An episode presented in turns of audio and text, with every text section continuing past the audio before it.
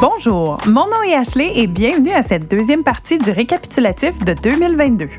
D'ailleurs, si ce n'est pas déjà fait, je vous invite à écouter la première partie disponible sur nos plateformes. Toujours en compagnie de Sébastien McMahon et Marc Gagnon, nous poursuivons notre revue de l'année. Marc, Sébastien, euh, un sujet qui a fait beaucoup euh, jaser cette année dans les journaux, c'est le mot R. Alors, la récession. Oui, tout à fait. La récession, cette année, on en a pas eu officiellement, malgré que quand j'étais sur les bancs d'école, une récession, la définition, c'était deux trimestres consécutifs de croissance négative. On a eu ça aux États-Unis en début d'année 2022, mais maintenant, c'est plus euh, juste deux trimestres consécutifs. Il y a un comité de sages qui s'installe, qui regarde un paquet de statistiques économiques, euh, l'emploi, les dépenses des ménages, la production des entreprises. Puis pour le moment, on a décidé, ce comité de sages, du côté de ce comité de sages-là, -là, qu'il n'y a pas euh, de récession encore. Du côté canadien, l'économie s'est quand même bien tirée d'affaires. Euh, quand même, au troisième trimestre, on voit un léger ralentissement, même une contraction de l'économie interne, la consommation, l'investissement. Donc, tous des signes, je vous dirais, de précurseurs de récession là, commencent à apparaître. Donc, nous, comme attente, on a encore des vues comme quoi c'est à peu près 70 à 80% de chances d'avoir une récession en 2023. Donc, quand on, fait le, quand on regarde 2022, on s'en est tiré, mais les risques sont assez élevés pour l'an prochain. Oui, moi, je crois aussi, Sébastien, que ça va être difficile à éviter d'avoir une récession. Par contre, j'ai espoir que ce soit pas une très longue, une très profonde, une très sévère. Euh, puis ça, ça je, je crois que ça va être le cas, entre autres, parce que, euh, et ça, c'est à la fois une bonne chose et une moins bonne chose, le, le marché de l'emploi est très solide. Alors, quand les gens ont moins peur de perdre leur emploi ou, ils ont l'espoir de s'en trouver un s'ils perdent, ils coupent moins sur leur consommation, généralement. Ils essaient de maintenir un peu plus leur, euh, leur rythme de vie. Alors ça, je pense que ça va nous aider mais en même temps, il faut que ça ralentisse un petit peu au niveau de la compensation des salaires parce que c'est ça qui, qui, est le problème, le nœud de, de l'inflation. C'est qu'on est, on est dans une drôle de situation où ce que le positif est à la fois un peu négatif aussi. Puis tout ça, dans le fond, si j'ai bien compris, c'est lié à ce que font la Banque du Canada puis les banques centrales mondiales. C'est-à-dire, ils vont relever les taux d'intérêt à un rythme ben, qui semble historique. Est-ce que vous pouvez euh, expliquer qu'est-ce qui s'est passé? Oui, tout à fait. Puis quand on dit que les nouvelles positives peuvent être négatives ou les nouvelles négatives peuvent être positives, c'est un peu ça. C'est si l'économie va trop bien, mais ça veut dire que les banques centrales doivent continuer leur combat contre l'inflation, donc faire ralentir l'économie dans un an, un an et demi, deux ans de façon encore plus importante mais si les données économiques commencent à ralentir aujourd'hui, si le marché du travail commence à ralentir, la croissance des salaires aussi, ça veut peut-être dire que les banques centrales peuvent commencer à peut-être à, lever les pieds du frein progressivement. Puis ça, ça fait en sorte que dans un an, un an et demi, deux ans, bon, ben, l'atterrissage pourrait être un petit peu plus euh, en douceur. Donc, c'est un peu ça qu'ils ont eu à jouer cette année, les banques centrales. On voyait l'inflation était quand même au-dessus de 5% en janvier. Elle était déjà assez élevée. L'Ukraine en a, ben, la Russie et l'Ukraine, ça en a rajouté une couche. Les banques centrales sont passées de hyper accommodantes, les deux pieds sur le sur, l'accélérateur. Il fallait enlever les deux pieds tout d'abord, puis après ça mettre les deux pieds sur le frein. Donc, ça a été toute qu'une année de ce côté-là. Là, on commence à voir quelques petits effets tout ça, là. mais en 2023, c'est pour ça qu'on est assez pessimiste envers les perspectives. C'est là qu'on va commencer à voir les vrais effets. Puis la théorie économique nous dit que ça prend 6 à 8 trimestres, donc un an et demi à deux ans avant de voir les pleins effets des, du resserrement de la politique monétaire. Donc ça veut dire qu'on en a probablement jusqu'en fin 2024.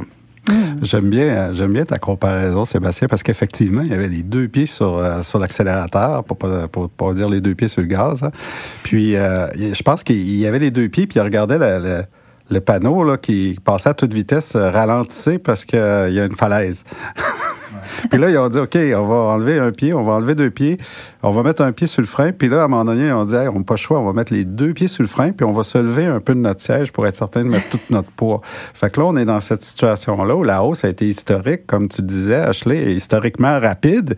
Et là, faut, faut, faut, on encaisse les une, deux de hausse de taux d'intérêt, puis on essaie de reprendre euh, notre souffle à travers tout ça. Oui, puis une chose qu'on a appris cette année, puis il y en a qui l'ont appris à la dure. Là. Je parle de Mme Truss au Royaume-Uni. On a fait un balado juste là-dessus, que quand la politique monétaire, ils veulent ralentir l'économie, pour ramener l'inflation vers la cible. Si du côté du gouvernement, la Banque centrale fait une chose, puis du côté du ministère des Finances, disons, on dit, bon, l'économie ralentit, on va stimuler l'économie parce que c'est populaire politiquement en bonne partie, ben on se, retrouve dans des situations où est-ce que la main gauche, qu'on travaille contre la main droite, puis bon, ben les marchés viennent punir ces gouvernements-là, les taux d'intérêt qui augmentent, la confiance qui se perd.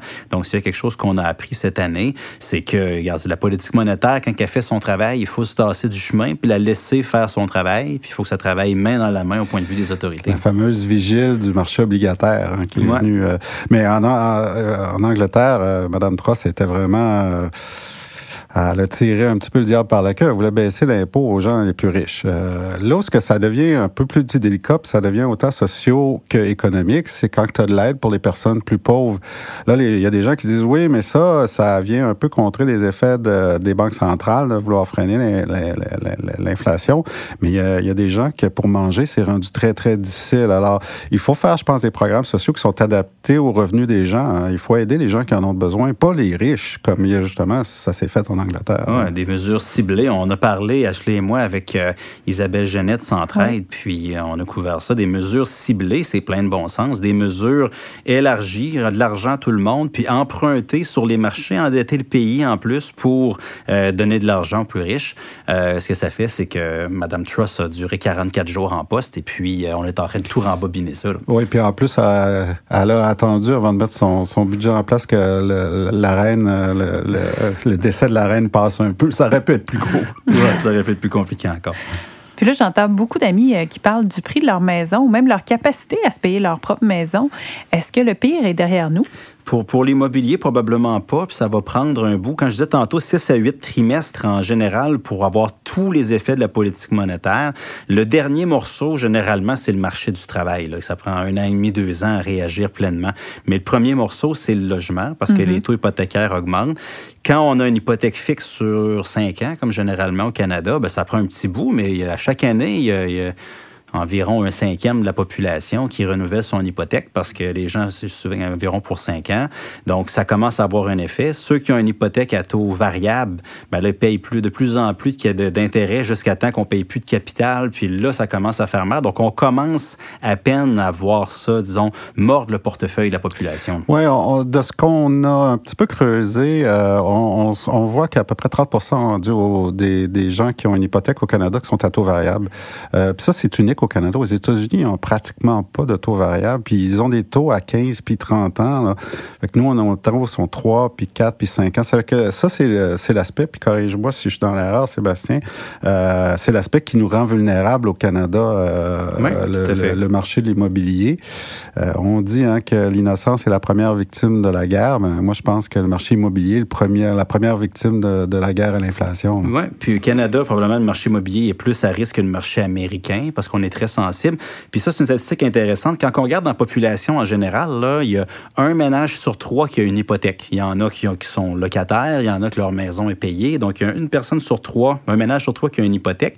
Puis de ce tiers-là, il y a le tiers qui a euh, une hypothèque à taux variable. Donc, c'est-à-dire qu'on descend à 10 À peu près une personne, un ménage sur 10 au Canada qui a une hypothèque à taux variable. Donc, c'est pas tous les ménages canadiens qui sont exposés, mais il y en a qui sont exposés de façon très dure, puis euh, en sorte que l'économie canadienne, euh, oui, a fait bonne figure en 2022. On, est, on fait bonne figure à l'international parce qu'on est tellement aidé par notre démographie favorable puis les immigrants qui viennent qu'on est robuste. Mais c'est quelque chose qui peut faire mal à l'économie canadienne, c'est une hausse rapide des taux d'intérêt, puis on est deux pieds dedans aujourd'hui. Effectivement. Puis justement, le Canada, est-ce qu'on est plus à risque? Mettons que les États-Unis, on parlait que leurs taux euh, sont peut-être un petit peu différents que les nôtres. Donc, j'imagine que oui, on est plus à risque. Ben, les, taux d'intérêt américains vont augmenter probablement un petit peu plus qu'au Canada. Donc, ça devrait peut-être faire mordre un petit peu plus. Mais comme Marc le disait, euh, il y a beaucoup de taux fixes long terme du côté américain, ce qui fait que ça va faire mal des deux côtés. Mm-hmm. Mais au Canada, le risque que ça fasse très mal, je dirais qu'il est plus élevé. Oui, et puis je crois que notre contribution de l'immobilier euh, personnel au Canada dans le produit intérieur brut est plus élevé qu'aux États-Unis. Oui, c'est deux fois. C'est, Donc, on est plus... Euh, on, on risque d'être plus affecté, puis c'est plus important pour nous. Alors oui, ça va avoir un peu plus d'impact, oui. Je comprends. Puis, bon, bien sûr, tous ceux qui ont des investissements, là, ils ont l'impression que l'année a été particulièrement difficile avec leur portefeuille. Pouvez-vous nous en parler un petit peu plus? Ben, faut juste, c'est important de refaire le film qu'en début d'année, quand l'année a commencé, parce qu'on dit tant cette année, les actions reculaient beaucoup, les obligations aussi, c'est une des pires années pour toutes les classes d'actifs mis ensemble.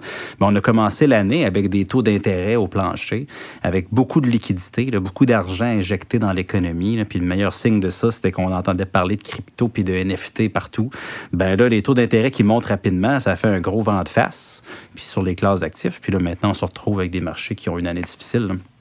Oui, et, euh, et, je pense que pour bien des gens, en cause que ça faisait longtemps qu'on n'avait pas eu d'inflation comme ça, on en a parlé euh, au début du, du, premier épisode, euh, ça fait bien des gens n'avaient pas conscience que le marché obligataire puis le marché boursier pouvaient être corrélés puis autant positivement que négativement. Puis là, cette année, on a une corrélation ensemble dans des rendements négatifs, ce qui arrive pas souvent. Et ça, c'est la deuxième phase hein, de la de la phase inflationniste, quand on sent là, que les banques centrales vont aussi de manière forte les taux d'intérêt, assez forte pour créer une, une, récession. Alors, le marché obligataire, lui, c'est juste la hausse des taux d'intérêt qui l'affecte, mais le marché boursier, c'est la peur de la récession. Donc, on se retrouve avec deux classes d'actifs qui sous-performent au même moment, ou la seule, une des rares classes d'actifs qui généralement va, être correct si on appelle ça cash is king. Euh, c'est pas souvent que ça arrive, mais c'était une de ces années-là. L'année qui finit, là, dans le moment, c'est acheter des actions, c'est quand même plein de bon sens parce que le marché a déjà reculé de 20-25% Ça ne veut pas dire qu'on va faire de l'argent dans les trois prochains mois, mais probablement que dans le futur, on va regarder fin 2022 pour dire que c'était une bonne période quand même pour acheter. Taux d'intérêt élevé, même chose. Les obligations sont attrayantes. Dans les secteurs, tu vois des opportunités, toi, Marc? Oui, euh, pour 2023, euh, je vois des opportunités. Je crois que l'année va se jouer en deux actes. La première année, va être, on va être un peu plus prudent, un peu plus tranquille. La deuxième année, euh, ça va être l'année, euh, ça va être la, partie intéressante du rebond du marché boursier. Cette fameuse partie-là qu'on veut pas manquer. Euh, mais euh, je pourrais vous en reparler, Sébastien. Je pense qu'il y a tellement de choses à couvrir qu'il faudrait discuter aussi des perspectives 2023 ensemble dans un prochain balado, Marc. Ça me ferait extrêmement plaisir.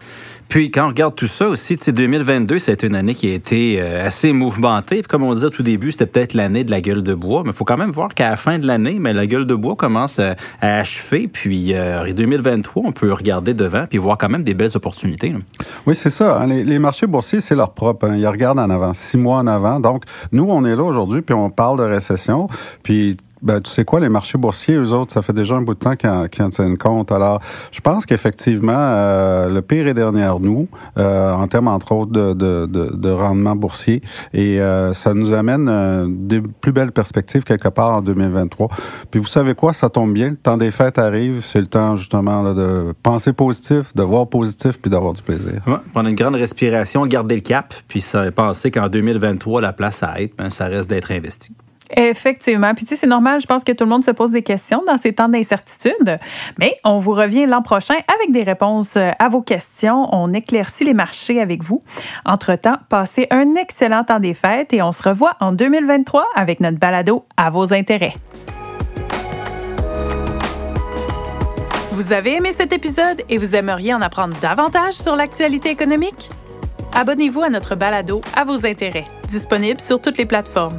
Vous pouvez aussi visiter la page Actualité économique sur ia.ca et nous suivre sur les réseaux sociaux.